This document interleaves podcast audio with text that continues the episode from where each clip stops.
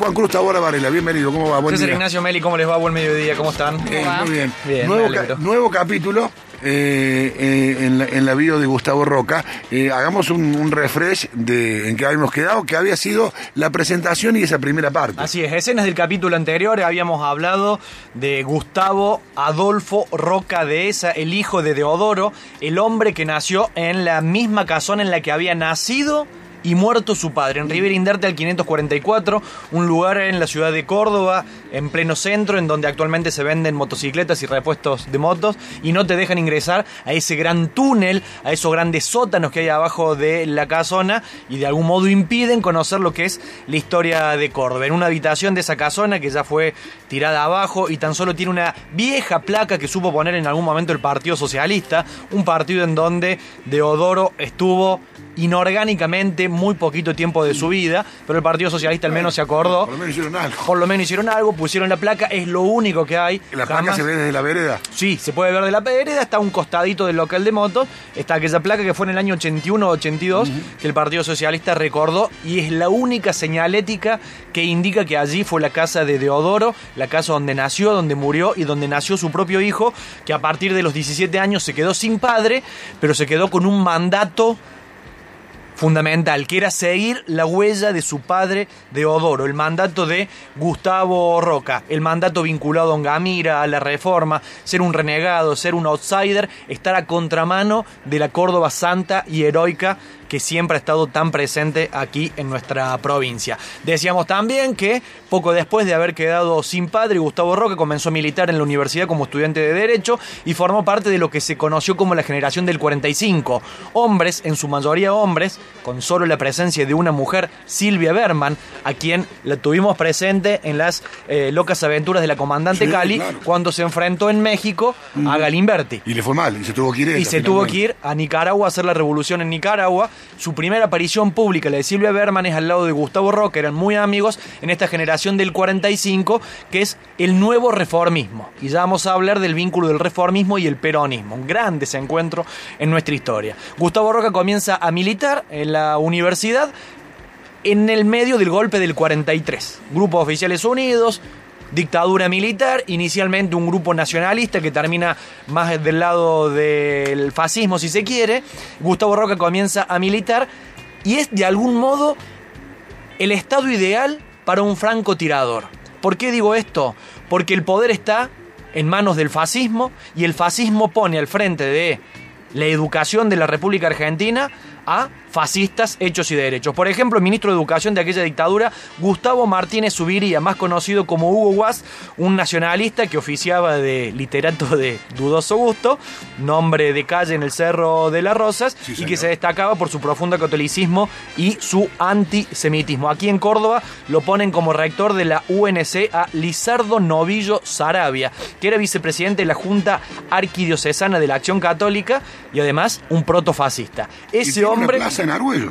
tiene una plaza en Arguello, Ahí claro. pasando el CPC, mano izquierda. Así es. Y lo corres mucho esa plaza. Lisandro Novillo Sarabia, que es pariente de los Novillo Corbalán, Claro. uno de sus sobrinos, de representantes de la derecha de los Novillo Corbalán, me dijo, mi tío era un fascista. Sea, el propio integrante de la derecha me dijo, claro, mi tío era un fascista, Lisandro Novillo Sarabia estaba al frente de la UNC y Gustavo Roca se convirtió en un francotirador, ahí nomás, pum, pum, pum, pum, y siendo un jovencito que hicieron, venga usted, acá el prontuario de la Policía Federal indica que usted ha realizado reuniones políticas preso. 1944, 25 de agosto, lo mandan preso por realizar eh, reuniones políticas a la Penitenciaría Nacional de Las Heras. Las Heras en provincia de Buenos Aires. Una penitenciaria que ya no existe más, hoy está el Parque Las Heras y que es recordada porque en aquella penitenciaria eh, Uriburu, el dictador, fusiló a Severino Di Giovanni y a Paulino Scarfo, los militantes anarquistas. Allí fue preso, la primera vez que iría preso, Gustavo Adolfo Roca, el hijo de Deodoro, con poquito más de 18 años. Según la Policía Federal estuvo dos semanas, él después recordará que estuvo mucho más tiempo. En aquel momento lo visitaba su familia Patricia, entre otros fue Adolfo Mitre, descendiente directo de Bartolomé que era hijado de Deodoro, que era primo de Gustavo, y le fue a decir, ¿cómo vas a estar haciendo esto? Vos sos Roca de esa Allende de Córdoba, no podés estar cometiendo estas locuras. Gustavo Roca dijo, yo que viví en el falso heroísmo de los 18 años, sin dudas me sentí el general Paz en Luján, prisionero de Rojas, o Lenin eh, de Rosas, o Lenin en San Petersburgo, prisionero del zar Nicolás. Aquella militancia en la universidad durante la dictadura del 43 al 45 fue dificilísima porque eran perseguidos, los actos eran relámpagos, los hacían en una esquina, disparaban consignas y tenían que salir corriendo para que no los metieran presos. Un acto así fue el funeral de Taborda, Saúl Taborda que murió en 1944, el principal orador fue el hermano de Gustavo, Marcelo Roca, el otro hijo de, de Deodoro, o el 26 aniversario de la Reforma, que fue un acto en la tumba de Deodoro, allí en el San Jerónimo, una tumba, un panteón que hoy no tiene ni una sola placa, y los actos eran efímeros, tenían que salir corriendo porque la dictadura los perseguía. Y llegaba a tal punto la persecución de aquella dictadura del 43 al 45, con Córdoba como escenario fundamental, que incluso perseguían a un espacio que se llamaba Colegio Libre de Cultura Popular. Lo cerraron.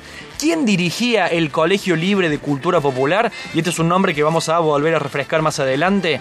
Un hombre llamado Juan Zanetti militante del Partido Comunista, el creador de este Colegio Libre de Cultura Popular, Zanetti, en aquel momento preso de la dictadura, vinculado al Partido Comunista, muchos años después sí iba a ser famoso en Córdoba porque un Zanetti iba a ser el primer cordobés en recibir un Oscar.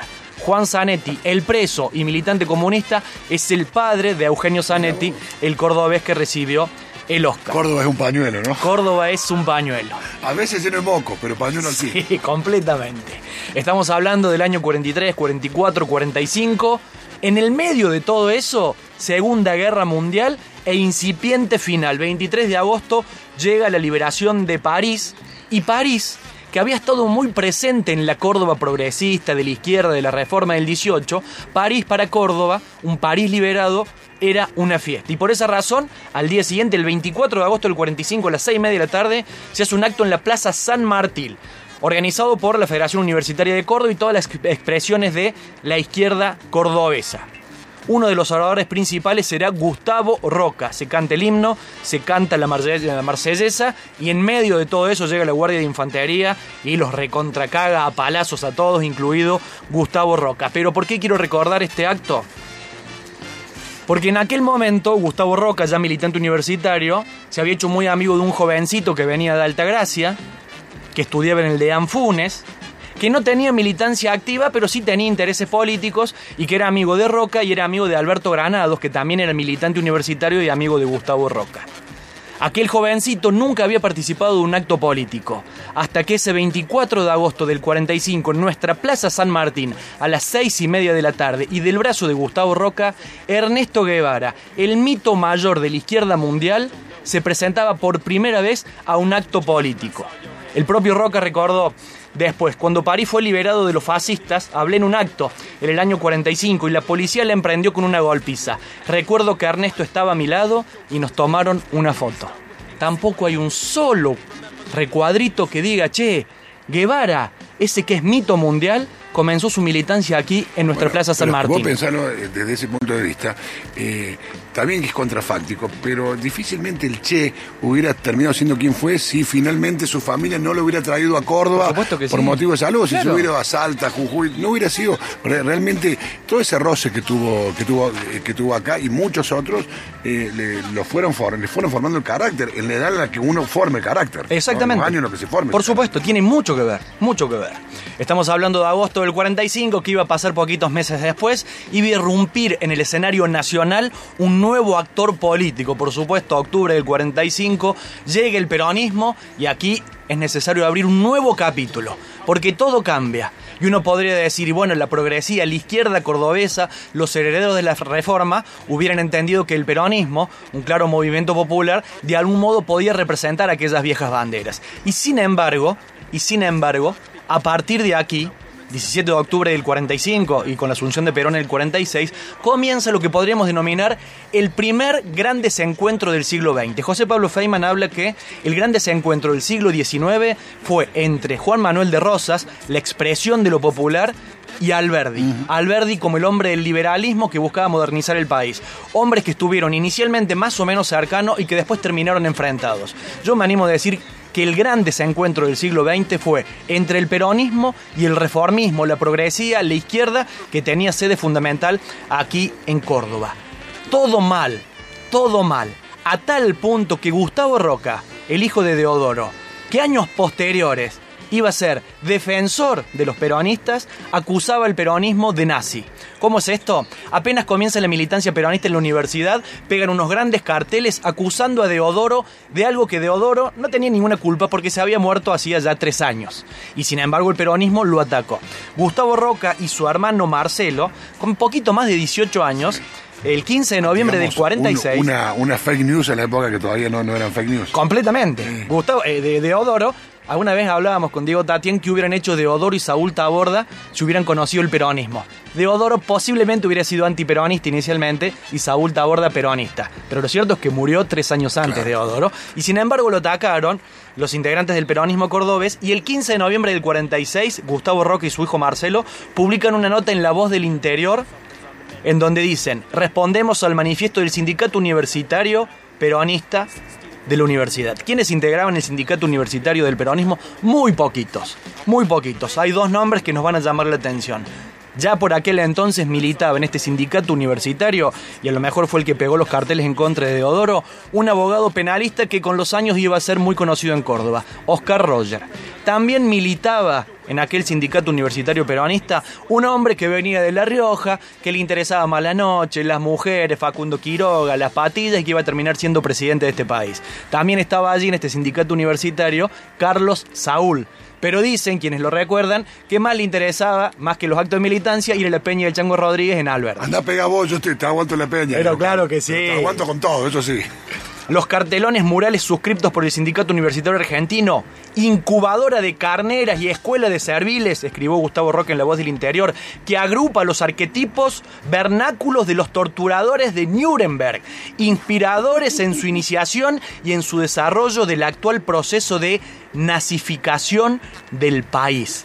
Así hablaba Gustavo Roca del peronismo en aquel inicio del peronismo. Ha abierto las puertas, eh, o al menos las fronteras, a una buena cantidad de, soldados y, e integrantes del régimen nazi ah. y porque entendían que Perón, que venía de, de las Fuerzas Armadas y que respondía de algún modo al prototipo del líder fascista, si quiere, yo no estoy diciendo que lo sea, pero lo entendían, desde la izquierda entendieron que Perón... Tenía el outfit. Como Exactamente, es buena esa definición.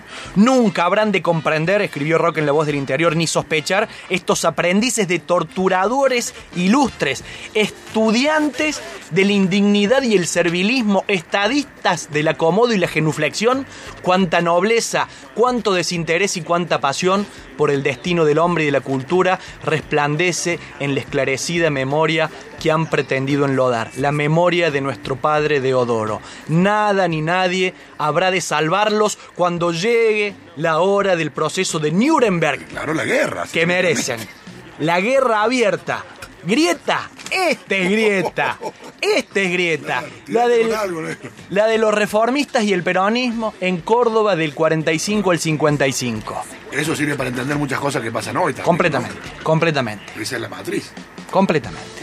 Ponemos una pausa acá y después las paradojas. No, quiero que termine. Enfrentamiento de Roca y el peronismo, las paradojas en los años posteriores. Impresionante, eso lo como le puede hacer Juan Cruz Tabora Barrera. Te recuerdo que estamos regalando el libro de Juan Cruz que cuenta la historia, obviamente, de, de Roca. El libro es La Ley de la Revolución, que es la biografía política de Gustavo Roca, a retirar en el espejo libro, donde además la ponen a comprar. Uno la va a ganar, todo el otro, pues no todo un ah. montón. Vayan y gasten un morlaco. Vamos, vamos, que se eh, acaba la segunda edición. Por supuesto que sí, viene con un regalo.